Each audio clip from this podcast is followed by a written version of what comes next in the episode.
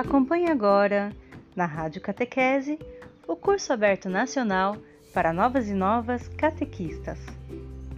Aula 9: O processo catecumenal. tema ter dificuldade, certo? O, o tema do catecumenato é um tema em estudo ainda e é um tema que tem dado uh, bastante trabalho para ser implantado, correto? Então é algo importante. Ao mesmo tempo, tem dado muito resultado. Por isso, é parte que não poderia faltar no nosso curso, viu? Nós não poderíamos ficar sem o tema do catecumenato. Eu vou dizer para vocês hoje, de forma muito prática, como é que o catecumenato, o RICA, funcionam. Vocês estão vendo aí a imagem que estou compartilhando, não é? O tema de hoje, então, pode ser esse, o catecumenato como proposta de iniciação à vida cristã. É o título do nosso encontro também. No, nos encontros anteriores do CAN, nós vimos, queridos evangelizadores, que o tempo em que nós vivemos é marcado por uma mudança de valores, é marcado por uma cultura pós-católica. Mudança de valores é quando tudo aquilo em que acreditávamos passa a ser visto de uma forma menos importante. E tudo aquilo que nós víamos é, de ruim passa a ser visto como algo importante. Isso que eu estou dizendo aqui é algo que vocês entendem, que vocês estão vendo, uma mudança de valores no nosso mundo? Pois bem, há vários exemplos disso, há vários exemplos. Mas o fato é que, diante disso, você que precisa anunciar Cristo está falando uma linguagem muito diferente da linguagem que os outros estão falando. E aí eu coloco também aqui, vivemos em uma cultura pós-católica que é uma cultura pós-católica? É uma cultura que já deixou de lado os valores da igreja, está deixando de lado. Você já experimentou? Quem de vocês aqui conhece rio? Quem de vocês já experimentou nadar ou remar uma canoa quando o rio está descendo, remar contra a corrente? É exatamente isso que nós estamos falando. Se você lembrar da nossa ilha uh, do desconhecimento, da nossa montanha da incredulidade, a, a, gente tinha um barco também, que era o barco da graça, mas o barco da graça hoje, no nosso tempo, rema na contramão, rema na corrente contrária, entendeu? Isso, olha aqui, estou vendo os comentários de vocês, não é? Isso, muito bem. Uh, Lopes disse assim que é difícil, né? Isso. Luzia disse que ela também concorda com isso, né? Terezinha também. Muito obrigado. Isso, pronto, estou gostando. Responda o que eu estou vendo vocês, certo? Pessoal, veja bem. O, o, encontro passado talvez tenha ficado um pouco assim, talvez tenha ficado um pouco difícil para alguns de nós, mas eu quero, eu quero fazer um parêntese para pedir para vocês entenderem o que eu vou dizer agora. Olha bem para o que eu vou dizer. Não é porque algum tema é difícil que você tem que fugir da formação, correto? A formação não tem que ser apenas como se fosse aquele malabarismo em que aquelas moças, aqueles rapazes jogam coisas para o ar e pegam, jogam pratos e empilham. Não. Às vezes a formação requer um exercício mental, um exercício de inteligência. Recebi aqui várias mensagens, algumas mensagens agradecendo que o conteúdo foi um pouco denso, foi um pouco talvez pesado, eu sei que foi, não nego. Mas também recebi algumas mensagens assim um pouco chorosas. Por favor, formador, não faça isso conosco, continue no raso nós não podemos continuar no raso. De vez em quando, é preciso se aprofundar um pouco. Você me entende? É necessário. Se eu e você temos que ser especialistas na evangelização, a gente tem que conhecer as teorias, os conceitos, as práticas, todas as possíveis, para que a nossa missão seja realizada da melhor forma. Toda vez que a gente vê um conteúdo um pouco diferente, não é motivo para ter medo ou desanimar. Às vezes, no meu quando quando fui catequista com crianças, com crianças de Eucaristia, eu percebia esta postura. Quando se tratava de um tema um pouco mais, é, digamos, um pouco mais complexo para elas, algumas faziam bico e ficavam uh, desejando que o encontro acabasse logo. Então, não é uma postura que nós devemos ter, tudo bem? Não, ah, você está mandando recado, é isso? Não, jamais. Eu não estou mandando recado. Estou dizendo a vocês que é preciso, sim, você e eu que somos amadurecidos na fé, fazer um esforço às vezes, tá? Todo mundo gostou dos encontros anteriores do CAN, que bom, fico feliz, mas às vezes algum encontro nosso tem um pouco mais de exigência, tá? Então, Não entendeu? Pode me perguntar. Aliás, estou respondendo as dúvidas dos grupos ainda. Não ficou claro? Veja de novo o vídeo. E eu pedi que a nossa querida Maria Goretti colocasse nos grupos de vocês três conteúdos da Rádio Catequese. Vou perguntar, quem ouviu os conteúdos da Rádio Catequese? Escreva aqui, eu ouvi, tá bom? Isso. Porque quando a gente vê um tema diferente, primeira coisa, anota. Não ficou claro? Vamos tentar deixar claro o mais claro possível. Tudo bem? Então, ó, um beijo para você que achou difícil e falou, vou ficar, né? Isso é bom, isso é muito importante, não é mesmo? Vamos então para o nosso, voltar para o nosso conteúdo. Eu só quis fazer esse parêntese porque achei importante. Então, o tempo em que vivemos é um tempo de mudança de valores e o tempo em que vivemos é também um tempo de uh, cultura pós-católica. Mas não é só isso. Há um imediatismo. As pessoas, os catequizandos, as famílias, a sociedade, querem tudo rápido, imediatamente. Isso é o imediatismo. E as relações são relações líquidas. Eu posso indicar um livro que eu gosto muito para vocês? Eu vou indicar para vocês o livro Ética Pós-Moderna, de um escritor chamado Zygmunt Bauman, certo? Ética Pós-Moderna é um livro muito importante que eu recomendo que vocês conheçam, que vocês leiam, porque fala como é que as pessoas do nosso tempo tratam essa, essa situação. Eu vou escrever o título do livro aqui, ó. Ética Pós-Moderna, tá bom? Esse livro tem na editora Paulus e vocês podem pedir desconto se quiserem. Não é propaganda da editora, não, por favor, viu? Esse livro aqui. É, é um conteúdo que pode ajudar muito a vocês a entenderem como é que as pessoas do século XXI pensam, tá? Sem entender, não dá para a gente evangelizar. Sociedade líquida, lembra o nosso Francisco Hélio? Isso mesmo. A sociedade líquida é a sociedade que nós, é, que nós estamos trabalhando para evangelizar, não é? Então, tudo é muito fluido, tudo se dilui. Muito bem, avance comigo nesse conteúdo aqui. Estou, estou gostando de ver aqui as respostas de vocês, né? A Regina ouviu, né, Regina? Obrigado, né? Isso. Aqui a Cleusa escreveu assim, pessoal. A Cleusa Aparecida disse: tema bom. Mudamos junto ou ficamos? Paramos e deixa para lá. Isso, pois bem, muito bem. Muito bem, gente. Avancemos com o nosso tema, então, nosso conteúdo. Uh, além disso, há uma comunicação muito atraente de todas as coisas. Qualquer pessoa hoje tem acesso, recebe uma comunicação muito atraente na tela do seu celular, passa na rua e tudo comunica muita coisa. Os cartazes, as placas, o som de um automóvel, a música de um rádio que esteja ligado, uh, a TV, quando você está diante dela, tudo, tudo comunica muito, de forma atraente, tudo está sendo oferecido como se fosse algo que você não pode deixar de ter. E como é que fica a comunicação católica no meio disso, a comunicação de venha seguir Cristo, Cristo é o sentido da vida. Para muitas pessoas que não são evangelizadas, isso é algo bastante difícil de ser percebido, entendeu? Tudo o que está sendo oferecido é, é, é, é acaba sendo embrulhado com cores, com estampas. Veja, por exemplo, algo que até não faz tanto sentido, mas colocam belíssimas meninas do lado de cerveja. E eu fico tentando entender qual a relação entre a cerveja e a belíssima menina, não é? Eu acho que não existe muita relação ali. Aliás, se a menina tomar muita cerveja, ela vai ficar nada belíssima. Vocês entendem? Embrulham as coisas em aparências e, e aí vendem tudo isso. E essa comunicação muito atraente é um desafio para a nossa missão também. É um desafio porque a nossa comunicação nem sempre é atraente. A nossa situação como igreja tem quatro pontos: uma comunicação precária, a gente estudou isso no, no, no encontro de comunicação pastoral, para como você preparar o seu encontro, né? A nossa comunicação é precária, apesar da boa vontade. Segundo ponto, há uma dificuldade em iniciar a vida cristã. Qual é essa dificuldade? De conseguir fazer com que essas pessoas que são bombardeadas entendam o sentido de ser católico hoje. E há também uma dificuldade em reter os jovens, as novas gerações. Essa dificuldade em reter as novas gerações é porque há um descompasso cada vez maior entre as, as antigas gerações e as novas.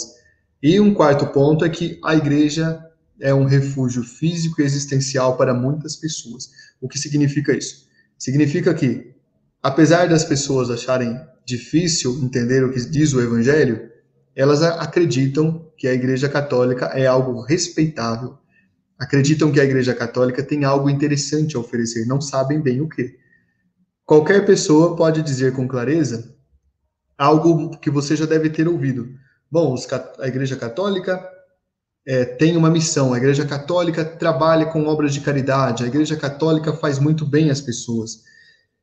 E não podem dizer isso de todas as iniciativas religiosas. Então, é algo que a gente pode pensar, certo? E o nosso próximo ponto é que a Igreja Católica também é possuidora de uma proposta muito atraente. Qual é essa proposta muito atraente? É o próprio segmento de Cristo. Há uma percepção de que, de forma especial, há, um, há uma sacralidade em torno das coisas católicas. Há isso, isso são dados da sociologia. São dados da sociologia, não são suposições. Comunicação é precária, a dificuldade em iniciar a vida cristã é real, a dificuldade em reter as novas gerações também, mas a Igreja Católica é vista de forma positiva, resumindo bem. Mais um ponto, então.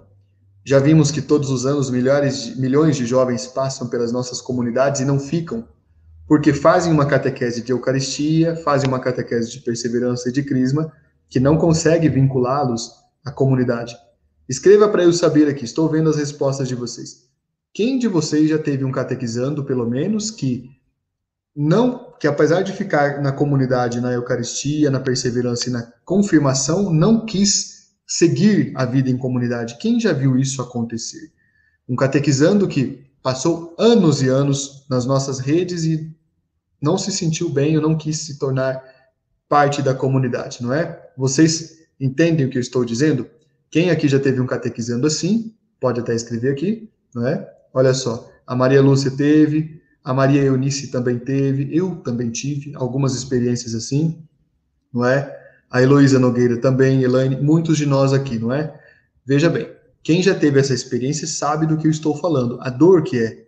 Porque, olha só, veja bem, horas e horas, dias e dias investidos na preparação de encontros, na criação de estratégias para tornar a comunidade algo interessante e, no fim, essa frustração. O que é que deu errado? Quem de vocês já se fez essa pergunta? O que é que deu errado na evangelização? Esta é a grande pergunta que o catecumenato tende a responder. Quando eu mostrei para vocês o Rica, né? Vou mostrar o Rica de novo aqui, vocês estão vendo, né? Quando eu mostrei o Rica para vocês, a grande pergunta que o Rica pode ajudar-nos a responder é essa: o que está dando errado na evangelização? Há muitos pontos que eu tenho certeza que com uma reflexão a gente consegue mudar e a gente consegue fazer ser diferente Basta a gente pensar e socializando as experiências, não é nada difícil. Você pode perguntar assim, Altieres, eu acho o Rica muito difícil. Por que o Rica é tão difícil assim? Eu digo a você, o Rica não é difícil. O que eu acredito que está se tornando difícil, às vezes, é a forma como ele é apresentado. Quer um exemplo? E nós vamos ter conteúdos assim em outro momento. Quando se fala de mistagogia, vejo que muita gente fala de mistagogia eu quero perguntar para todo mundo que fala de mistagogia, como é que você que fala de mistagogia trabalha a mistagogia na prática? Porque mistagogia não é teoria, é prática. É a, o grande X, a grande questão central do catecumenato é a mistagogia, aproximar o jovem de Cristo pela oração, pela palavra. É aí que está a questão. E quando se fala isso, às vezes dá a impressão que é algo chato, é algo cansativo, não é nada disso. Vamos avançar um pouco mais no nosso conteúdo, né? Isso. É que estou vendo aqui as perguntas, de, as respostas de vocês aqui, não é? Olha só, a Vera Regina colocou que o filho, né? Deixa eu localizar aqui. Ela escreveu até uma partilha, né, Vera Regina? Ela escreveu assim: uh, é uma partilha que ela faz e serve para todos nós. O filho da Vera é nosso filho também. O catequizando dela é nosso catequizando. Meu filho foi coroinha até coordenador de grupo de jovem e agora não participa mais. De, em algum momento, Vera Regina, o catolicismo deixou de fazer sentido para ele. Que pena. O que será que foi que motivou isso, né? Olha só. Ah, também a nossa querida Josefa diz assim: já me perguntei isso várias vezes. Muito bem, avancemos com o nosso conteúdo então. Veja bem o que nós estamos dizendo aqui, que eu estou tentando dizer a vocês é isso. Por que a razão não ficam? Eu, temos uma resposta. Quando você observa uma imagem como essa que estou mostrando, que é uma imagem de uma igreja bonita e uma igreja vazia ao mesmo tempo em que toda a sua assembleia é constituída de pessoas idosas. Significa que a evangelização estava comunicando bem até o tempo em que eles foram evangelizados. parece que depois teve aí um hiato, houve aí uma falha, uma lacuna em alguns anos. Ah, mas é culpa das nossas catequistas? Não, gente, não é. O tempo mudou. As nossas catequistas, os nossos catequistas estão cada vez melhores, cada vez mais preparados. Há coisas hoje que não havia 30 anos atrás. Agora, o tempo mudou. E é aí que está a questão, né? Hoje há na Europa, vocês sabem, quem já me acompanhou no curso do Catecomenato viu essas imagens aqui. Há na Europa muitas igrejas como essa, catedral abandonada, virando ruína. Por quê? A comunidade católica que a, dava a vida, alimentava essa estrutura, morreu, desapareceu, sumiu e ficou aí a estrutura. Você imagine a sua comunidade onde você participa como essa ruína. Você consegue imaginar qual o sentimento que você, que você experimenta quando vê ou quando pensa que talvez daqui a 50 anos pode ser que a tua catedral, a tua matriz paroquial, a tua igreja lá da comunidade esteja assim. É um sentimento que não é bom, é um sentimento de tristeza e de angústia. Mas, detalhe, estou mostrando essas imagens não para deixar você triste, mas para dizer, se a gente fizer a lição de casa, que é pensar a catequese, isso não vai acontecer. Você acredita nisso? Se você e eu fizermos a lição de casa, isso não acontece. E você está vendo imagens de igrejas abandonadas, deixadas, uma que, por exemplo, se transformou em bar, é? outra se transformou em cervejaria, esta se transformou em uma quadra esportiva, correto? São imagens que você encontra. E olha que, que curioso, há muita gente. As pessoas não desapareceram, as pessoas estão multiplicando, aumentando. E as pessoas não deixam de acreditar em Deus. Elas querem um sentido para as suas vidas. Tudo bem? Avancemos? Vamos lá. Primeira grande observação. Anote bem isso aqui que eu vou dizer. A inspiração catecumenal não anula, cancela ou joga fora a catequese renovada. É apenas um passo a mais. Repito, a inspiração catecumenal não anula, não cancela e não joga fora a catequese renovada. Ela apenas dá um passo a mais. Quando se fala, às vezes, nas, em algumas formações, quando as pessoas vão apresentar o RICA, apresentam de um modo tão, assim, fora da realidade, que as pessoas se assustam e pensam: nossa, então tudo que eu estou fazendo está errado? Digo a você: não. Tudo que você está fazendo precisa ser repensado, claro, sempre, sempre precisa, mas de muitas coisas que você faz, eu acredito que a maioria das suas práticas, estratégias, metodologias possa ser aproveitada. É a mudança de pequenos pontos de reflexão que vai fazer aí uma transformação, entendeu?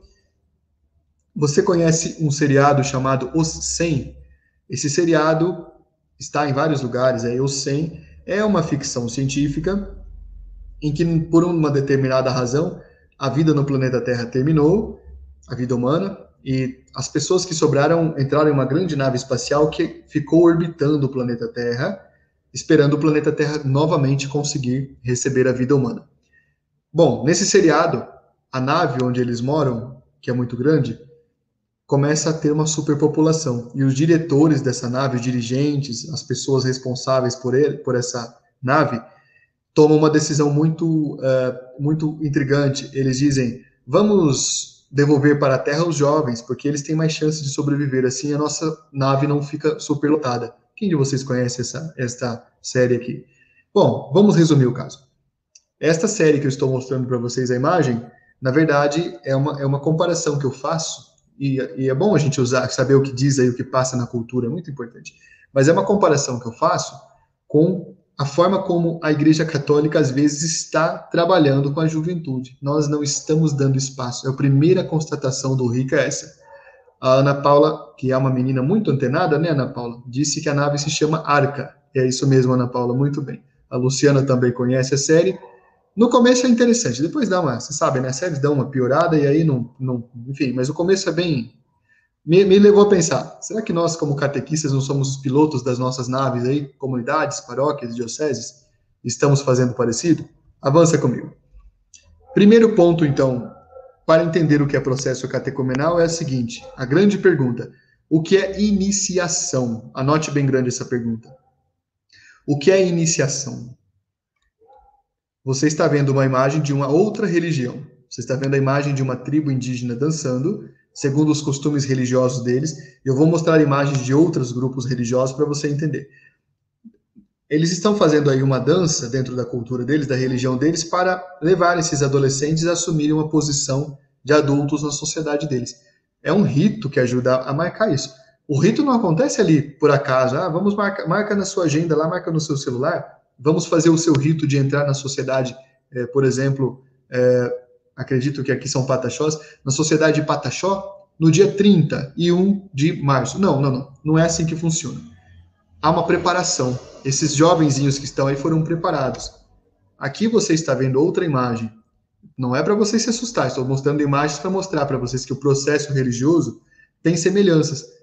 Você está vendo imagem de uma outra religião, certo? Que é uma religião chamada Candomblé, e que a sacerdotisa se chama é, Mãe de Santo, ou, enfim, ela foi preparada lá dentro dos ritos dela para se tornar. Ô, oh, Altires, mas você vai mostrar imagem de outras religiões, eu tenho medo disso, isso aí não é de Deus. Não, não, não faça esse tipo de comentário, por favor, veja bem. O que eu quero dizer é que, dentro de, da cultura humana, o preparar-se, o preparar-se para assumir um posto é um caminho longo, entendeu? Essas senhoras aí passaram anos e anos, por exemplo. Aqui eu vou mostrar outra imagem, eu indo para a praia com os meus primos para pegar uma onda, e aqui eu vou perguntar para vocês, isso aqui será, se isso aqui e isso aqui são iniciação, isso é iniciação, isso é. Será que isso também é iniciação? Você faz iniciação para virar surfista? Você faz iniciação para virar motociclista, para virar costureira? Você faz iniciação para virar mo... qualquer coisa? Você faz? aqui temos uma questão para pensar. Olha só, anote bem grande o que eu estou colocando aqui. Há uma diferença entre preparação e iniciação. Uma capacita, a outra dá sentido de vida. A preparação capacita, torna capaz. Você, por exemplo, que é professora, psicóloga, médica, você que, enfim, é mãe dos seus filhos, você se preparou para fazer isso, certo? Você fez uma preparação, e eu vou dizer que essa preparação nunca termina, você continua se preparando, você se preparou. Isso é preparação, ela capacita. Agora, a iniciação dá sentido de vida. Às vezes é possível que preparação e iniciação estejam juntas, sim. Às vezes é. Vou dar um exemplo. A você que escolheu uma profissão, que é a profissão que você tem. Ou escolheu se dedicar à sua família, que também é algo muito nobre você se capacitou para isso e você deu um sentido a isso. É, por exemplo, quando você olha para uma professora que poderia fazer muitas outras coisas, mas ela escolhe ser professora, trabalhar muito, levar trabalho para casa, e ela vê um sentido nisso, quase que um sentido, é, vamos dizer, não quase, mas um sentido completamente missionário, é a missão dela, como se fosse um sacerdócio. E ela diz: Eu tenho responsabilidade com os meus aluninhos, os minhas, minhas crianças, meus educandos, e vou fazer isso com todo o amor da minha vida. Ela deu um sentido à sua preparação. Atenção, por que, que eu estou mostrando isso para vocês? Vamos fazer um corte aqui. Até hoje, a catequese no Brasil foi boa de preparar, mas não foi boa de iniciar. Olha bem para mim, olha bem para os meus olhos aqui, entendeu? A catequese no Brasil foi ótima em preparar. Nossos catequizandos saem sabendo bem as orações, eu e você somos prova disso. Todos nós aqui sabemos de cor e salteado os dez mandamentos da lei de Deus, os mandamentos da igreja. Sabemos ou não sabemos? Sabemos os novíssimos. Sabemos muitas coisas. A gente foi preparado, afinal de contas. Mas eu pergunto a você: será que todos nós fomos iniciados? E os nossos irmãos, nossos amigos que estavam conosco naquele tempo da catequese? Será que eles foram iniciados também? Ou eles foram só preparados? Você entende? Ontem eu estava numa, numa transmissão com o nosso querido Padre Humberto e ele deu um exemplo de uma coordenadora de catequese que era bem preparada, bem articulada, fazia e acontecia, era uma pessoa muito, muito envolvida e trabalhava com dinâmicas e tudo mais, envolvia os catequizandos, mas que depois, de repente, tornou-se pentecostal, é, evangélica talvez, e depois não se tornou mais nada, deixou. Enfim, ela era preparada, era professora, era diretora de colégio, dizia ele. Mas ela não era iniciada, ela não encontrou Cristo. Você está me entendendo? Ótimo, estou vendo aqui as mensagens de vocês, muito bem. É, isso é bom ver que vocês estão. Olha só, a Leila Maria escreveu assim, por exemplo, né, Leila Maria? Eu não fui iniciada quando fui catequizada. Então, as, muitas vezes a gente ainda está replicando esse padrão de catequese, é, de que às vezes a gente não, não, não inicia, mas prepara. Mara Capelário diz: depois dos nossos encontros eu entendi isso, não iniciei, só preparei. Então, Mara, essa constatação sua é minha, é nossa. Nós muitas vezes não não fizemos direito, talvez, a lição de casa, né? Pois bem, aqui só mais um comentário aqui, olha só. A Adriane escreveu assim: na minha época, em 1982, é, fui apenas preparada. Sabe, Adriane, a novidade, que não é tão nova, é que estamos ainda oferecendo uma catequese de preparação.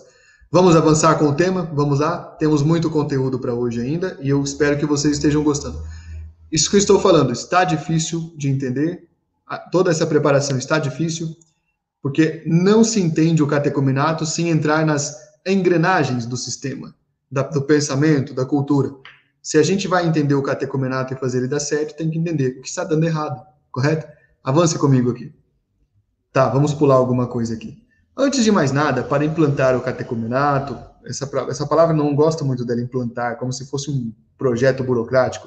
Vamos falar direito, né? Antes de mais nada, para plantar o catecumenato, não implantar, plantar o catecumenato, precisamos de algo chamado mudança.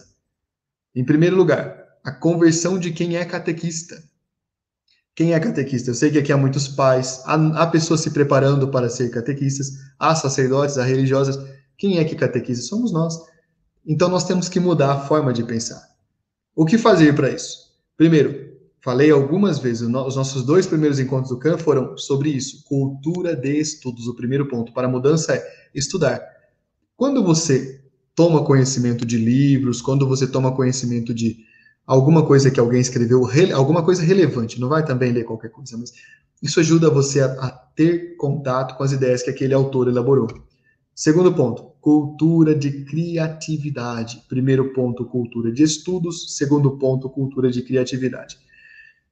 O, o, eu, eu, tive um, uma amiga catequista que dizia que a criatividade é o código de barras da catequese. Código de barras é algo que tem em qualquer produto, né, que mostra uma sequência de números e que fala no sistema qual é a origem daquele produto. A criatividade, então, eu diria para vocês e para nós aqui, a criatividade tem que ser o DNA da catequese.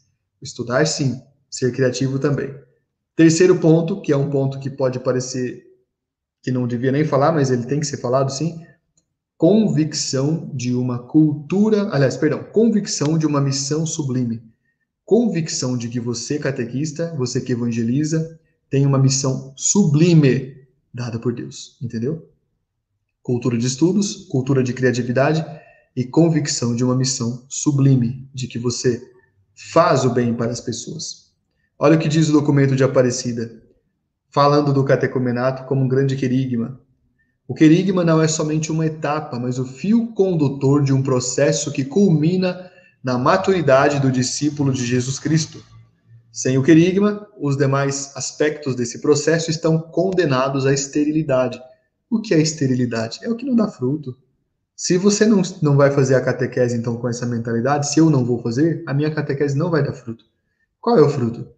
É saber que os meus catequizandos, depois de terminar a minha catequese, ou a nossa catequese, melhor dizendo, vão sentir muita saudade, vão gostar de fazer parte da comunidade, vão achar um sentido, vão se tornar o que, que eles quiserem. Motoristas, pedreiros, médicos, engenheiros, engenheiras, enfim, o que quiserem. Mas eles vão olhar sempre para o alto. Eles não vão ficar olhando para outras coisas, para o trabalho, para o dinheiro, para outra religião, né, para as idolatrias em geral. Vão olhar para Cristo. Sem, sem corações verdadeiramente convertidos ao Senhor. Só a partir do querigma acontece a possibilidade de uma iniciação cristã verdadeira. Por isso, a igreja precisa tê-lo presente em todas as suas ações. Muito bem. O que é o catecumenato que eu falei então tanto na semana passada e estou falando hoje para nós? O catecumenato é um processo de conversão à vida na fé. Eu vou pedir para Maria Goretti fazer, né? Maria Goretti, faz para nós aí uma ilustração, meninas do Catequista em Missão. Coloquem textos nas, na página, no Insta, sobre o catecumenato nessa semana, tá bom? Pode ser na outra, porque essa semana é a Semana Santa. Então a gente faz na outra semana. Aí, pessoal, aproveitando aqui, eu quero que vocês todos depois curtam a página Catequista em Missão lá no Facebook. É um complemento, porque o conteúdo que é preparado lá sempre caminha de acordo com os cursos. É um complemento para os nossos estudos. Há muitos textos interessantes, vídeos, enfim. É, se inscrevam, uh, se inscrevam no canal, vocês já estão inscritos, mas é, sigam também o Instagram do Catequista em Missão, onde há muitas coisas relacionadas ao que nós estamos estudando, viu? Vocês podem, inclusive, e devem copiar à vontade, usar na catequese de vocês, pegar o texto, pegar a imagem, fazer o que vocês quiserem. É um auxílio para vocês, tudo o que fazemos. Então, vai, vai haver texto sobre o catecumenato lá. O catecumenato surgiu nos primeiros tempos da igreja, lá no começo. E foi uma das instituições mais importantes, mais formidáveis que a Igreja Católica já criou. Eu vou mostrar como isso aconteceu foi o processo de iniciação à fé responsável pela conversão do mundo antigo. Ele entrou em declínio depois que o Império Romano transformou o catolicismo em religião oficial. Aqui detalhe importante. Há muitas lendas que circulam por isso. O império, não, não é que foi assim, o Império Romano transformou o catolicismo em religião oficial, que todo mundo se tornou católico. Isso é uma grande lenda. E eu já ouvi muita gente falando até aqui nas transmissões, ah, porque quando o Império Romano, né, quando Constantino, Teodósio e Constantino fizeram isso, aí todo mundo virou católico sem preparação. Isso é uma lenda, tá? É uma grande lenda. Não foi bem assim a história, não. Até o século XIX, grandes partes da França eram pagãs, literalmente pagãs. Ou seja, não haviam recebido catequese católica. Você acredita nisso? França, o país que foi considerado a, o primeiro país a abraçar a fé católica, entendeu? partes da Itália também preservam, por exemplo, na, na Itália, onde está ali a força né, central no catolicismo na Europa, partes da Itália preservam até hoje crenças como superstições, crenças pagãs de verdade, entendeu? Então, é uma lenda falar que o mundo antigo foi totalmente católico, não é bem assim. Mas foi perdendo força, o fato é isso. Que herança que o categomenato deixou para você ver como ele foi importante? O calendário litúrgico, os ciclos das leituras, as festas e solenidades e o processo de consagração nas ordens religiosas. Veja, essa imagem que você está vendo é uma representação do calendário litúrgico, que é uma representação circular. Aqui você está vendo o que é que acontece para uma moça que deseja se tornar freira, que deseja, deseja se tornar religiosa. Ela passa por vários períodos de preparação, até que faz a profissão perpétua. Eu mostrei a imagem daquelas senhoras lá, mas eu mostro aqui a imagem das nossas, das nossas amadas religiosas. Os religiosos também passam por esse processo. E aqui até o clero, o clero secular, né, o clero chamado diocesano, a mesma coisa, passa por vários períodos. O menino ou a menina recebem um chamado, fazem um discernimento, pensam sobre ele depois entram num tempo de preparação. Muito bem, vamos para o grande momento do nosso curso, do nosso encontro de hoje. O catecumenato tem quatro tempos e três etapas. Você está vendo aí, anote muito bem isso. O catecumenato tem quatro tempos e três etapas. O catequista em missão vai produzir, as meninas do catequista em missão vão produzir artes sobre isso aqui. Eu quero que vocês, de verdade, imprimam e coloquem na geladeira, coloquem outra no, no espelhinho do banheiro e coloquem outra no guarda-roupa. Toda vez que você passar na frente, você vai ler pelo menos uma dessas colunas aqui. Primeiro tempo, segundo tempo, terceiro tempo, quarto tempo. Isto é um mapa. Isso aqui tem que ficar muito claro na tua cabeça e na minha, certo? Quando isso ficar claro, você vai entender. Puxa, mas era tão fácil assim? Vamos lá, vamos ver cada um dos tempos aqui. O catecumenato tem quatro tempos. O primeiro tempo se chama querigma, ou primeiro anúncio, certo? Ou pré-evangelização, ou pré-catequese, não pré-catequese de crianças, uma pré-evangelização, querigma, vamos chamar de primeiro anúncio. É uma etapa de atração dos catequizandos, eu coloquei jovens, mas serve para todo mundo, né? É uma etapa de atração dos cate... daqueles que querem conhecer a, a, a fé. A gente vai atraí-los. O que fazer nessa etapa? Apresentar a vida em Cristo na comunidade. Quanto dura essa etapa? Dura quanto tempo for preciso. Preste atenção. Não é um período regimental. Quando eu falo dos quatro tempos, eu vou voltar no mapa para vocês verem uma coisa. Cada um deles tem uma duração diferente. O querigma não tem que durar um ano, ele pode durar dois meses, pode durar um ano, pode durar. Eu vou falar uma situação muito extraordinária, um ano e meio. Para que um ano e meio num tempo desse de querigma, de pré-anúncio? O mais normal, na verdade, são dois meses, até seis meses. O mais normal é isso. Onde eu ajudo a implantar o querigma, a gente tenta fazer com seis meses. É um período em que catequistas, comunidade, pais e, e os catequizandos, né, acabam se entrosando por meio de algumas práticas que não são práticas escolares de catequese. Criam um vínculo, formam memórias, gostam de estar junto porque é, é levado a isso. Ah, é um tempo de oba-oba? Negativo. É um tempo de construir laços. Você e eu só fazemos laços entre nós se passamos por alguns momentos juntos interessantes. Você concorda? Se fomos, em algum momento, fomos convidados a fazer uma peregrinação juntos, e aí a gente tem essa memória juntos, você e eu. Se em algum momento é, passamos por uma dificuldade estivemos próximos, isso criou um laço, uma memória, uma aproximação entre nós. Então, isso aqui é importante. Segundo tempo, o categomenato, é um tempo que é o tempo mais longo, dá o, dá o nome ao processo todo. Vai durar dois anos, pode durar três, pode durar, na verdade, o ideal seria que durasse quanto tempo os catecúmenos ou catequizandos do catecumenato acham que precisam conhecer a fé católica. Aqui, eu vou falar já dele, é aqui o que a, a gente vai usar algo que a gente já faz muito bem no catecumenato. Terceiro tempo, quanto tempo dura? É o único dos tempos, repito, é o único dos tempos que tem uma, uma cronologia marcada, demarcada, de 40 dias. Quando acontece? Na quaresma. Aliás, pessoal, se você não sabe ainda, o tempo da quaresma foi criado pelos primeiros catequistas lá no começo da Igreja Católica para, nesses 40 dias, oferecer um grande retiro, lembrando do tempo em que Cristo passou no deserto, em que o povo de Deus passou no deserto, em que o profeta passou fugindo, né? Enfim, os 40 dias são o tempo de pensar: quero realmente me tornar católico? Quero realmente receber os sacramentos, os mistérios da Igreja Católica? Então, o único tempo que tem um período determinado é o terceiro tempo. E o quarto tempo, que também não tem tempo determinado de, de duração, tá? Avance comigo, então. Deixa, deixa eu perguntar para vocês. Isso, vocês estão respondendo aqui. A Salete até já sabe que é na quaresma, né? Isso mesmo. A Dolores Araújo disse: concordo, construir laços, isso mesmo, perfeito. A Cássia concorda comigo, obrigado. Isso que eu estou falando para vocês aqui faz algum sentido? Está ficando claro ou não está ficando claro? Se não está ficando claro, vai ficar claro agora quando eu falar de cada tempo separadamente. Detalhe importante: o RICA traz, dentro da sua Constituição, meus queridos e queridas, ele traz muitas estratégias, digamos assim. Eu estou chamando de estratégia, mas na verdade é uma riqueza sacramental. Ele traz, por exemplo, uh, os exorcismos, os escrutínios, ele traz, por exemplo, as entregas. Ah, você vai falar de tudo isso hoje? A resposta é não vou falar de tudo isso hoje. Por quê? Muitos de nós somos novos, há entre nós muitos adolescentes que estão começando a sua caminhada na catequese, e há outros que não tinham ainda ouvido falar do RIC e de tudo isso, então a gente faz por parte. Hoje eu vou falar do grande mapa dos quatro tempos e das três etapas. E depois a gente vai aos poucos falando das outras coisas, entendeu?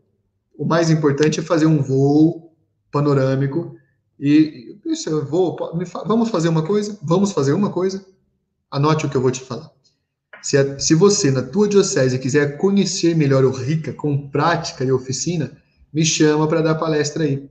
Posso ir, quando passar a pandemia, evidentemente, posso ir no fim de semana, fico com vocês, eu vou a várias dioceses quando passar a pandemia, como eu sempre fui, e a gente vai fazer laboratórios e oficinas. O que são os laboratórios?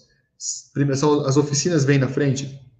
As oficinas são quando eu monto para vocês uma forma de preparar no encontro dentro de cada um desses temas, e depois no laboratório você faz. E a gente partilha, é muito interessante, tá? E a gente faz análise, estudo de caso também. Isso tudo é bem importante, tá? Então, anote aí, quando passar a pandemia, me convide para ir à sua diocese, eu vou com muito carinho. Quanto custa? Nada custa, exceto, eu vou falar, você tem que providenciar apenas o deslocamento, tá bom? Você providencia o meu deslocamento, eu vou até ensinar vocês. Ah, vai ser algo importante. Bom, enfim, vamos continuar. Mas não deixe de me chamar. Vou aí ensinar vocês a fazer isso na prática. como deu certo na minha catequese, tá bom? Avancemos um pouco mais aqui. Isso, pronto. Aliás, eu estou vendo vocês escreverem aqui, né? O Anderson disse de Rondônia. Vou a Rondônia quando passar a pandemia, viu, meu irmão Anderson? Estarei com vocês aí, não é? Isso. A Fátima, Fátima, tem uma notícia boa para dar ao vivo para você. Fátima, não consegui vaga para você vir na minha diocese esse ano, uma pena. Fátima, parece que vai dar certo, viu? Isso. Procura o Lucas. Parece que vou aí ao Pará sim esse ano, então vai dar certo sim, tá bom? Venha na minha paróquia Nossa Senhora, Nossa Senhora do Carmo, em Benevides. Estive em Benevides já, vou sim à sua paróquia, viu, minha querida Isa? Pode deixar. Muito bem, vamos avançar um pouquinho, vamos avançar um pouquinho, né? Me convide para sua paróquia, então. Olha só, o querigma, então, é o primeiro tempo, ele é o primeiro anúncio, ele pode durar dois, três, quatro, seis meses. Eu recomendo seis meses. São aí, no mínimo, quatro, oito, dezesseis, são cerca de 24 encontros para você levar aquela pessoa a ver a riqueza da Igreja Católica, tá bom? Os candidatos são chamados de simpatizantes nesse tempo.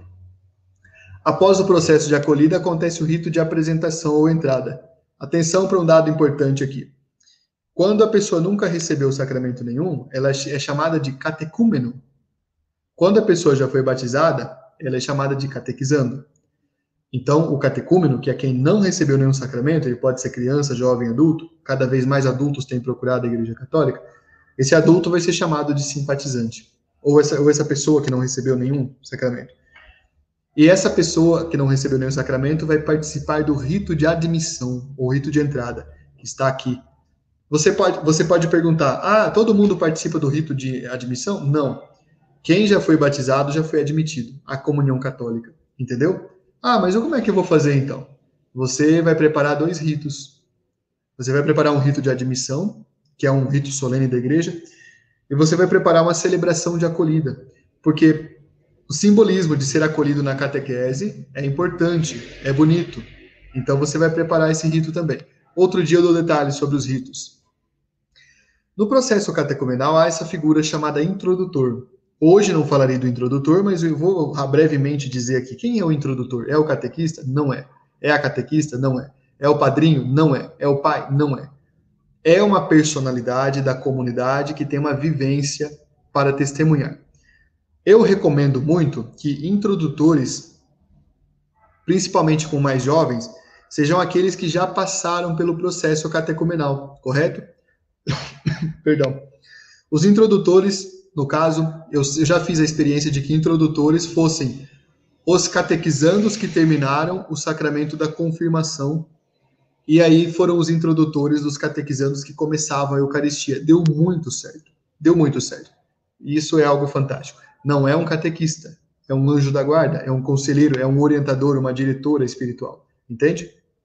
O que, o que fazemos então no tempo do, do querigma? A Igreja Católica no Brasil desenvolveu uma metodologia interessante chamada, eu não gosto do nome, mas a gente pode pôr outro nome, chamada Festa das Inscrições. Eu acho que o nome mais bonito seria Festa da Acolhida. O que é a Festa da Acolhida? É uma festa mesmo, correto? Uma festa com aquilo que aquela faixa etária gosta. Essa, nessa festa da acolhida, nessa festa da acolhida, a pessoa é recebida e ela se, ela se ambienta no, no, naquele lugar para iniciar uma caminhada com aquelas pessoas, entendeu? Bom, a gente vai dar detalhes disso em outro momento, mas para dizer que não é uma sala de aula. Aqui você está vendo o Catequizando os Meus, do ano de 2010. Hoje já são todos pessoas formadas, né, já, já se passaram aí 11 anos praticamente. Meus catequizandos, dentro já desse processo catecumenal, dentro de um período de querigma, estão dançando, embora não pareça muito, estão felizes. É uma catequese que pode usar muito elemento lúdico. Aqui outro, aqui é uma outra imagem, acredito que do ano de 2008, é, outros catequizandos também fazendo um processo de querigma, catequizando de várias turmas de Eucaristia, fazendo um processo de querigma, certo? Para começar uma caminhada catequética. É um momento de oração no Parque Ecológico em Campinas, onde subimos pelas trilhas e fomos lá em cima fazer um momento de partilha e oração. Não era oba-oba. Gostaram? Claro que gostaram. Amaram. Era uma aventura no meio da selva, ao mesmo tempo era uma aventura com Cristo. E tínhamos que rezar pela criação. Então eles gostaram muito, foi interessante. Foram ricas partilhas. Aqui outro momento de catequese catecumenal, outro momento, aliás, de catequese querigmática, não é? Porque tem os momentos de oração também, muito bonitos. O símbolo, eles vão tomando, vão tomando contato com o símbolo nesse período, certo? Eu vou pular algumas coisas aqui. Segundo tempo, catecumenato. No catecumenato é a parte mais densa, é o tempo mais comprido, digamos assim. Anote aí. É o período mais longo. O que fazer no tempo do catecumenato? Você vai criar a catequese em cinco dimensões, como eu ensinei lá no meu livro Rotas de Navegação. Nessas cinco dimensões que você vai criar a catequese, você não permite que a catequese caia na rotina, mas principalmente você vai fazer com que ela valorize. Eu estou mostrando aqui, né? Eu estou sem imagem, eu esqueci de pôr a imagem para vocês, desculpa. Agora estou mostrando a imagem mais importante. Eu vou mostrar as imagens de novo porque eu não tinha, eu não tinha colocado. Me desculpem, né? Vamos colocar de novo as imagens, tá? Olha só. Meus catequizandos, então, fazendo o catequese querigmática em 2010. Meus catequizandos fazendo catequese querigmática lá no Parque, é, no Parque Ecológico em Campinas, em 2009. Não é? Talvez até um pouco antes. Meus catequizandos fazendo catequese querigmática num dia de oração e retiro, com música, com meditação, com lexio divina. Meus catequizandos em 2014 fazendo lexio divina durante a quaresma, certo? Catequizandos iniciando o processo de crisma. Meus catequizandos conhecendo os símbolos. Desculpem que então eu não estava mostrando para vocês as imagens. Agora pronto, isso. Agora apareceram as imagens, né? Isso. Vocês estão vendo as imagens agora. Isso, isso, isso. Vocês conseguem ver. Pronto. Conseguem ver? Escreva para eu saber aqui. Eu acho que estão vendo, né? Enfim. Aí eu estou falando agora do catecumenato, que é um período mais longo. Isso, isso, isso. Pronto, pronto, pronto. Pronto, isso. Vou enviar esse material para vocês, viu? Vocês vão ter acesso a esse material com exclusividade, tá bom? Então, pronto, vocês vão ter esse material com fotos e com tudo, tá? É, o catecumenato é o período mais longo e você vai trabalhar em cinco dimensões. O tempo longo é de dois, três anos. Você vai trabalhar em cinco dimensões. Eu tenho falado muito isso, talvez eu vou repetir um pouco, mas só para fixar para quem é novo. Primeira das dimensões, a dimensão da espiritualidade, também chamada de mistagogia, que acontece por ritos, celebrações e principalmente Lexio Divina, e eu vou fazer um encontro exclusivo de Lexio Divina no CAN. Pronto, a gente vai aprender como fazer a mistagogia. É a parte que nós não estamos fazendo. Direito, na, na nossa maior, no, nosso maior número de catequistas, nem sempre a gente faz uma boa mistagogia. É o que está faltando para iniciar direito os catequizandos. Segunda dimensão, a dimensão formativa, onde você e eu já fazemos um bom trabalho ensinando doutrina, conceitos, história sagrada, certo? história da salvação. Terceira dimensão, dimensão caritativa, para humanizar os candidatos. Você tem que sim que levar o teu catequizando a ter uma prática de caridade. Como? Uma vez por ano, como fazíamos antigamente? Não uma vez por ano. Sempre.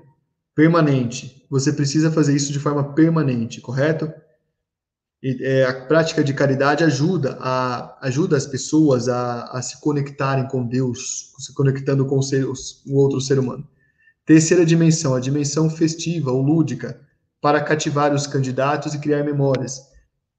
E a dimensão da memória, ou há outras dimensões, a dimensão missionária, há outras dimensões. Enfim, olha só, avancemos então. O período do catecumenato é rico, ele não é um período parado.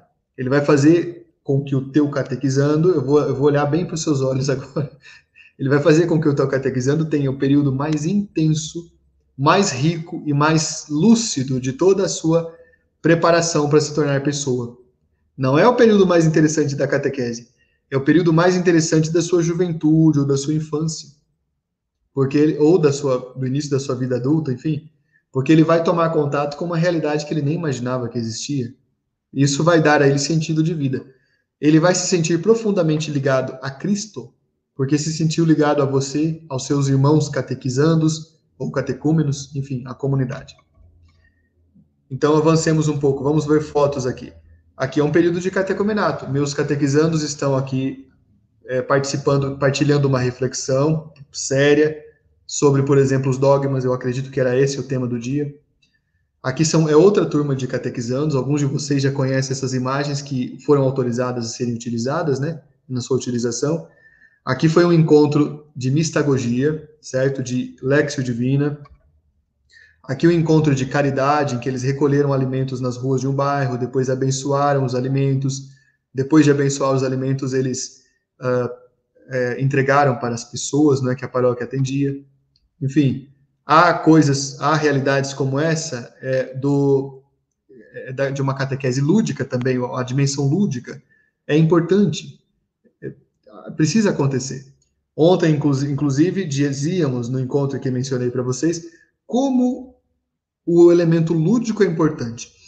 O que está acontecendo, porém, é que nós parece que estamos abusando da dinâmica. Não é para abusar da dinâmica. Ela é ruim? Não é ruim, ela é boa. Mas quando ela ocupa o lugar central de todo encontro de catequese, ela fica esvaziada, ela esvazia a catequese e ela não permite que a gente inicie os catequizandos.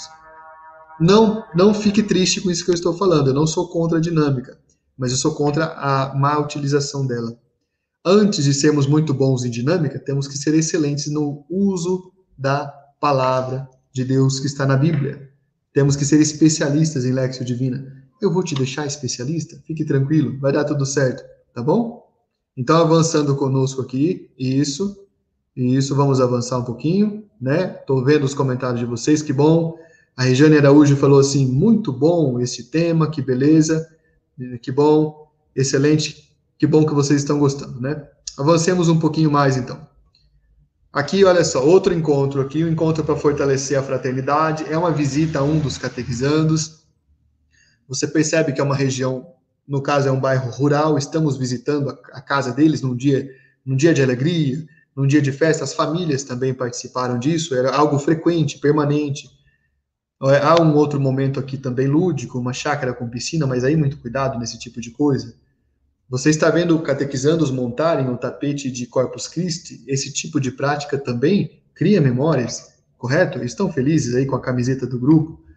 Aqui um outro encontro de, de oração, não é? Outros encontros lúdicos, enfim, tudo é muito importante, tá? Essa foto tem uma história, mas hoje não dá tempo de contar. Essa foto aqui, né? É, e Lexio Divina, que é a base da mistagogia que tem que acontecer em todo o tempo, tá? Aqui meus catequizandos mesmo conduzindo a Lexio Divina e gostando muito, muito bonito. Enfim, vamos avançar para o terceiro tempo, o tempo da iluminação e purificação, tá? Isso, que bom. Uh, o terceiro tempo da iluminação e purificação é um tempo em que nós vamos trabalhar os seguintes aspectos, certo? Os seguintes aspectos acontece no tempo da quaresma e você vai trabalhar fazendo com que o catequizando participe das ricas vivências quaresmais e também preparando um retiro quaresmal para eles, um grande retiro. De quanto tempo? Um dia, talvez dois dias, se a condição permitir. Como preparar retiro na catequese? Eu tenho duas regras básicas. Não prepare no mesmo lugar onde acontece a catequese. Ah, mas a gente não tem espaço aqui. Prepare em outra comunidade. Veja se alguém da comunidade tem uma chácara para, para emprestar a você. Veja se é possível, talvez, um espaço bonito. O retiro é retirar-se. Segundo lugar, leve alguém preparado para falar com a linguagem do teu catequizando. Chame alguém que seja bom para falar, não para você, para eles. Às vezes aquela, aquele pregador do grupo de oração que você gosta, que fala muito bem, lá que prega muito bem, prega muito bem para adultos. Não vai dialogar com crianças. Você está entendendo? Às vezes, aquele outro lá, aquele formador que fala muito bem com catequistas, vai falar com adolescente, não fala bem. Leve alguém que saiba falar a linguagem deles, porque o retiro é o momento para um aprofundamento. O retiro também não tem que ser, gente, só um falatório, não. Eu participei de retiros lamentáveis na minha comunidade, onde sentaram os catequizandos em bancos duros de madeira e ficaram sentados ali até o meio-dia, das oito da manhã ao meio-dia. Isso é tortura. Isso não é retiro, tá? Não faça retiro assim. Faça num lugar bonito, faça com alguém que fala bem para eles, para eles, não para nós, e faça com que não seja um grande falatório. O retiro clássico, eu, eu vou fazer retiro para vocês, eu vou pregar retiro para vocês. E eu vou, a gente vai, ver, vai testar novas formas de retiro, mas o retiro tem que ter momentos de silêncio, de meditação, da celebração da Eucaristia, entendeu? Isso é importante. Avancemos aqui, avancemos um pouquinho mais. O tempo da iluminação e purificação, então, é na quaresma. Dura 40 dias, eu vou pular um pouquinho as imagens aqui, vocês estão vendo, tem outras coisas que acontecem. Finalmente, vamos chegar no quarto tempo, que é o tempo da mistagogia. O que é mistagogia? Preste atenção que quando aconteceu o tempo do catecumenato, houve mais um rito. O rito da eleição. São três ritos: o rito da admissão, o rito da eleição e o rito da celebração do sacramento. Eles vão progredindo, ou catequizando, ou catecúmeno. O rito da admissão admitiu a quê? Admitiu o catecúmeno ou catequizando para a recepção do sacramento. E aí os 40 dias vão ser um grande retiro para o catequizando ou catecúmeno dizerem assim: eu desejo me tornar católico e abraçar Cristo na minha vida. Vai ter 40 dias para pensar nisso. Aí vem o período da, quando acaba esse tempo, quaresma termina então quando começa o tríduo pascal, a igreja primitiva batizava, eucaristizava, aliás, batizava, crismava e eucaristizava as pessoas no domingo da ressurreição, na madrugada da ressurreição. Onde é possível fazer, tudo bem. É obrigatório? Não. Nossas paróquias são imensas, mas dá para fazer no tempo pascal? Faça no tempo pascal. E aí, acabou a catequese quando recebeu o sacramento? Não acabou. Começa o tempo da mistagogia, correto? Isso. Olha o que, a, o que a Maria Regina está dizendo, Maria Regina, eu concordo com você. Este tema, este é um tema tão lindo que tinha que ser mais dias de estudo. Maria Regina, eu vou oferecer um curso do catecumenato aqui ainda nesse semestre, tá? Aí, eu, aí todo mundo está convidado, venha fazer o curso do catecumenato, viu? Porque aí é, serão quatro encontros, né, de mais ou menos uma hora e meia, duas horas, falando disso, falando dos tempos, das etapas, e do que acontece. Vai ser bem interessante, tá bom? Isso. Vamos em frente aqui, vamos avançar aqui então. O que, que acontece na mistagogia? Já recebeu o sacramento, vai fazer uma vivência espiritual, o que fazer? Três coisas. Eu vou, eu vou resumir, eu vou até pular isso aqui, eu vou deixar aqui e vou falar o que você vai fazer na mistagogia. Prepare na mistagogia, faça o seguinte: eu tenho uma palestra exclusiva de mistagogia, eu já apresentei também. Na mistagogia, prepare o teu catequizando, que já, que já não é catequizando mais, já recebeu o sacramento, prepare para uma, uma missão, uma experiência de missão. Como assim? É isso mesmo. Acabou de receber o sacramento, você não, você não reclama que quando acaba a catequese eles não querem ficar na comunidade? Para minha experiência e surpresa, deu certo o que eu fiz. Combinei com os crismandos. Agora acabou a, a catequese de crisma e eles falaram: que pena, não daria para a gente fazer alguma coisa? Eu falei, claro que dá. Combinei com o nosso pároco e disse, nosso pároco, vamos fazer um período de preparação desses jovens aqui, de, alguns, de algumas semanas ou meses, e depois levá-los a fazer uma missão ali na comunidade vizinha? O padre perguntou, como assim? Eu falei, querem continuar, estamos no tempo da mistagogia, eu acho que é oportuno. Receberam o sacramento, querem ensinar as pessoas. Fizemos vários encontros sobre doutrina, espiritualidade, sobre conversão, coisas muito boas que jovens acabam gostando quando entendem o sentido, e dizia para eles: se preparem, porque no, ao fim de tantos meses vocês vão abençoar as casas de, de todas as pessoas da outra comunidade. No ano seguinte, fomos para outra paróquia. No ano seguinte, fomos para outra cidade. E se no primeiro tempo ficamos um dia fazendo missão, atualmente a nossa vontade é ficar uma semana de missão. Você está entendendo? os catequizando, os ex-catequizandos ficarem uma semana de missão. Isto é algo que dá muito certo, porque vão colocar em prática aquilo que aprenderam e vão aí vão perceber o valor que é ter uma palavra de sabedoria para dar a uma pessoa que sofre, ter uma palavra de conhecimento para ensinar alguém que pergunta alguma coisa, entendeu? Uma missão que dura uma semana em outro lugar, em outra cidade, tá?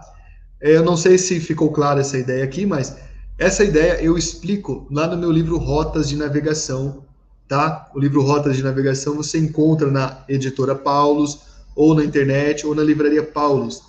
E você pode pedir desconto e falar que fui eu que falei, tá? Pode falar. O Altieres deu um curso e falou que tem desconto, tá? Então pode pedir desconto. Muito bem. Aqui o Cláudio Ribeiro escreveu uma verdade. Catequese não tem ponto final. Catequese tem reticências, não é? Isso mesmo, muito bem. Avancemos então para finalizar o nosso encontro de hoje, tá? Então o tempo da mistagogia é muito interessante, eles já receberam os sacramentos, você está vendo, estão sendo batizados e tal. E eu quero terminar com essa imagem aqui que você está vendo. Essa imagem aqui, aliás, que eu vou colocar para vocês verem agora. Vamos colocar a imagem aqui. Isso. Essa imagem que você está vendo agora é uma imagem que mostra um conjunto de um conjunto de, de é, estruturas que seguram as flores. As flores dependem da luz do sol para florescer. A estrutura é o catecumenato. Ela permite que o teu catequizando suba lentamente até conseguir chegar próximo daquilo que é a compreensão de Deus. Ele experimentou Deus na sua vida. Então, essa treliça, essa estrutura que está aí, é exatamente a ideia que o catecumenato quer passar. Por uma caminhada progressiva, quer levar a pessoa a ir ao encontro de Cristo de uma forma criativa, de uma forma profunda e de uma forma muito, muito interessante que valoriza a, própria existência, a própria figura do catequizando ou do catecúmeno. Para você que ainda está em dúvida, ou você que está achando alguma parte um pouco não tão clara, não se preocupe, é normal. Como eu disse, muito disso se torna mais claro quando a gente faz na prática essa reflexão. Por isso eu falei, se você quiser me convidar, me convida, eu vou ficar feliz, tá bom? Um dia aí na tua, na tua diocese, na tua paróquia, viu? Vou ficar feliz. Não precisa ser eu, pode ser outra pessoa também. Mas a gente vai conseguir mudar bastante na catequese quando a gente conseguir também é, ver modelos diferentes de acontecer isso. Não é algo burocrático, não é algo cansativo, não é algo chato que os catequizandos fogem disso. É algo muito interessante. Tá bom? Chega? Acabou? Terminou? Vocês têm alguma dúvida? Vocês querem apresentar? A Virgínia pergunta assim: uh, esse desconto é só para catequistas daí de São Paulo de todo o Brasil? Virgínia Castro, de todo o Brasil. Onde tem Paulos, a Paulos está em quase todo o Brasil, todo o Brasil, tá bom? Alguém perguntava o nome do livro, o nome do livro é Rotas de Navegação tá? Isso, que bom. Deixa eu ver o que, que vocês estão perguntando mais aqui. Se tem alguma dúvida, vou responder para vocês. Kátia Lima disse: mistagogia é necessária? É, é, exatamente, exatamente. Mistagogia é super necessária, minha querida amiga Kátia Lima. Vamos ver o que mais aqui. Antônio Luiz escreveu assim: Parabéns, tema importante para a formação. Tema muito importante, né, pessoal? Lembrando que o nosso curso está quase acabando, vai ainda, vamos ainda ter mais dois encontros, tá? O penúltimo a semana que vem e o último na outra semana. Depois vamos começar o CISE, curso de introdução à Bíblia, tá? É, peço que vocês sejam bem perseverantes, tragam mais pessoas para o CISE. O CISE não é apenas para catequistas, é para outras pessoas também. Pode trazer todo mundo, viu? Serão apenas oito encontros, tá? E depois do CISI tem outra novidade para quem quiser, né? Pra, logicamente, para quem quiser aproveitar esse tempo, venha fazer conosco também. Muito bem. Aqui teve vários comentários muito legais. Pena que pulou tudo aqui, eu não consegui, eu não consegui pegar todo mundo, né? Pegar todos os comentários, quero dizer. Isso é muito importante dizer, né?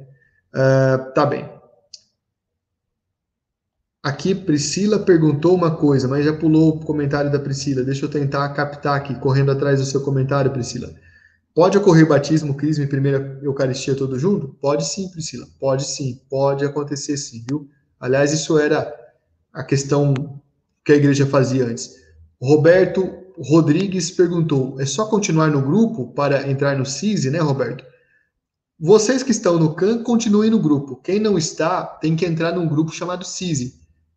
E vocês? Vocês apenas preencham o nome e a diocese lá no formulário de inscrição e permaneça no grupo. Quem já preencheu uma vez, não preencha duas vezes, não duplica lá o contato, tá bom? É, vou mandar alguma, algum e-mail, alguma mensagem? Nós não mandamos. Por isso, quem é de fora, o teu amigo ou tua amiga que você quer trazer, você vai fazer o seguinte: fala para ele, preencha o formulário e no fim do formulário tem um, um link de WhatsApp. Entra no link de WhatsApp. Ah, eu não quero entrar no grupo de WhatsApp. Posso fazer? Pode, você não vai receber, porém, conteúdo digital, os livros digitais, não vai ter a nossa interação de vez em quando, aí não vai ter essa parte. E aí você vai ter que entrar em contato com a secretária, que é a Maria Goretti, para pedir aí o certificado. É difícil, então, porque vai ter que provar que participou e tudo mais. Entra no grupo de WhatsApp, não custa. Quem está no grupo CAN, o CAN vai virar CISI. Depois que acabar o CISI, vai vir outra coisa, e vai virar outra coisa, tá? Então, vai ser assim a nossa caminhada. É, então, Angélica Tanan, como faço para adquirir o livro Rotas de Navegação? Faz isso, minha querida. Pesquisa se tem uma livraria Paulos perto de você. Faz o seguinte, veja se mais catequistas aí da sua paróquia querem, peça de uma vez uma compra unificada, pode até ser em nome da paróquia, se for o caso, veja com seu padre se é interessante. Peça o livro do catequista, peça o livro do catequizando para conhecer, e aí o frete fica bem baixinho, entendeu? Faça isso. Veja se os amigos querem e compra tudo junto, né? Vale a pena. Muito bem. Eu não quero cansar vocês, porque vocês são guerreiras e guerreiros, e eu não, não acho que não é bom cansar vocês, né? Porque vocês já tem muita coisa acontecendo, né? Ouçam a Rádio Catequese. Eu vou pedir para Maria Gorete colocar de novo, além do conteúdo digital hoje, mais uma vez, os três episódios do, do uh, que explicam o catecumenato e quem puder ouvir, ouça, tá? Compartilha essa live aqui, essa transmissão ao vivo, compartilha para trazer mais pessoas para participarem dessas formações e traga alguém. Se você não trouxe alguém para o curso de introdução à Sagrada Escritura, traga, porque eu estou vendo que é um tema que as pessoas procuram até muitas vezes curso pago e é um curso que não será pago, entendeu? Alguém perguntou aqui do curso do Apocalipse. Eu agora não encontro mais. O curso do Apocalipse vai começar no dia 8, exatamente, às 19 horas, e, e vai ser um horário único, tá? Vai ser sempre às quintas-feiras. E tem um curso também, que é o curso para coordenadoras catequéticas e de pastorais. Coordenadores também. Coordenadora e coordenador. De catequese, de alguma pastoral. Venha fazer também. Esses cursos, vocês encontram a inscrição aqui no, no mural da, do, do, no mural do nosso canal, ou encontram a inscrição lá no grupo do CAN, ou lá na página Catequista em Missão, ou no Insta Catequista em Missão, tá bom? Os cursos têm um valor simbólico. No caso do curso de coordenadoras e coordenadores, você pode pedir que a sua paróquia invista em você. Se a sua paróquia não investir em você, eu vou investir em você, entendeu? É, tá vendo? É, quem aí a paróquia falar, meu padre não, não, não tá com condições, a paróquia não tá, venha falar comigo, tá? Fala comigo. E eu aí dou a bolsa para você mas só se o seu padre falar que não vai investir em você, hein? É, mas eu invisto em você, eu valorizo você, tá bom? Eu tô brincando, a gente sabe como tá a situação, né, difícil. Então, muito bem, queridos, vamos finalizar o nosso encontro de hoje. É, eu quero agradecer a tua presença, quero deixar para você uma mensagem especial nessa semana. Nós estamos vivendo uma semana muito diferente das Semanas Santas anteriores, um pouco mais difícil do que a Semana Santa do ano passado. Nós estamos vendo um número muito grande de é, amigos nossos, familiares e conhecidos falecerem por conta desta enfermidade e nós não temos perspectiva exatamente de quando isso melhora. Ao mesmo tempo, o nosso povo não tem medo do perigo que está correndo. Continua impunemente andando sem máscara, continua saindo muitas vezes sem necessidade. Não estou falando de quem trabalha, Estou falando às vezes de festa no fim de semana, aqui perto de casa. Tomara que eles não estejam no curso, mas se tiver, já escute agora. Fazendo festa no fim de semana com música alta e tudo mais, e reunindo dezenas de pessoas. Onde, onde, é, onde é que está a responsabilidade disso tudo? Vamos rezar pedindo que o Espírito Santo ilumine o nosso povo e que nessa Semana Santa nós possamos vivenciá-la em paz e buscando a nossa comunhão com o nosso Deus. Não é? Reze comigo a nossa oração, que é a oração oficial do nosso curso aberto nacional. A oração Alma de Cristo. E nesse sentido eu quero convidar você a colocar também todos aqueles que você ama, todos aqueles que para você são importantes nesse momento de oração. Alma de Cristo, santificai-me. Corpo de Cristo, salvai-me. Sangue de Cristo, inebriai-me. Água do lado de Cristo, lavai-me. Paixão de Cristo, confortai-me. Ó bom Jesus, ouvi-me. Dentro de vossas chagas, escondei-me. Não permitais que eu me separe de vós. Do espírito maligno, defendei-me. Na hora da minha morte, chamai-me e mandai-me ir para vós, para que com vossos santos vos louve pelos séculos dos séculos. Amém. Que o Senhor e nosso Deus, especialmente nessa semana, Cristo sofredor, possa nos acompanhar iluminar os nossos passos em tudo aquilo que para nós é importante, possa cuidar e proteger daqueles que amamos e possa principalmente colocar a sua mão chagada sobre o nosso coração e pacificar de todo medo, de toda tristeza, de toda decepção. Coloque a mão no seu coração, reze assim. E que o Cristo chagado, o Cristo sofredor, coloque toda a luz dos seus olhos na tua vida. Você que é um novo Cristo, você que é aquele que nesse tempo, aquela que nesse tempo anuncia a luz de Deus para todos. Estivemos reunidos em nome do Pai e do Filho e do Espírito Santo. Amém. Louvado seja nosso Senhor Jesus Cristo, para sempre seja louvado. A todos vocês, uma abençoada Semana Santa e uma ótima Páscoa. Muito obrigado. Até breve. Tchau, tchau.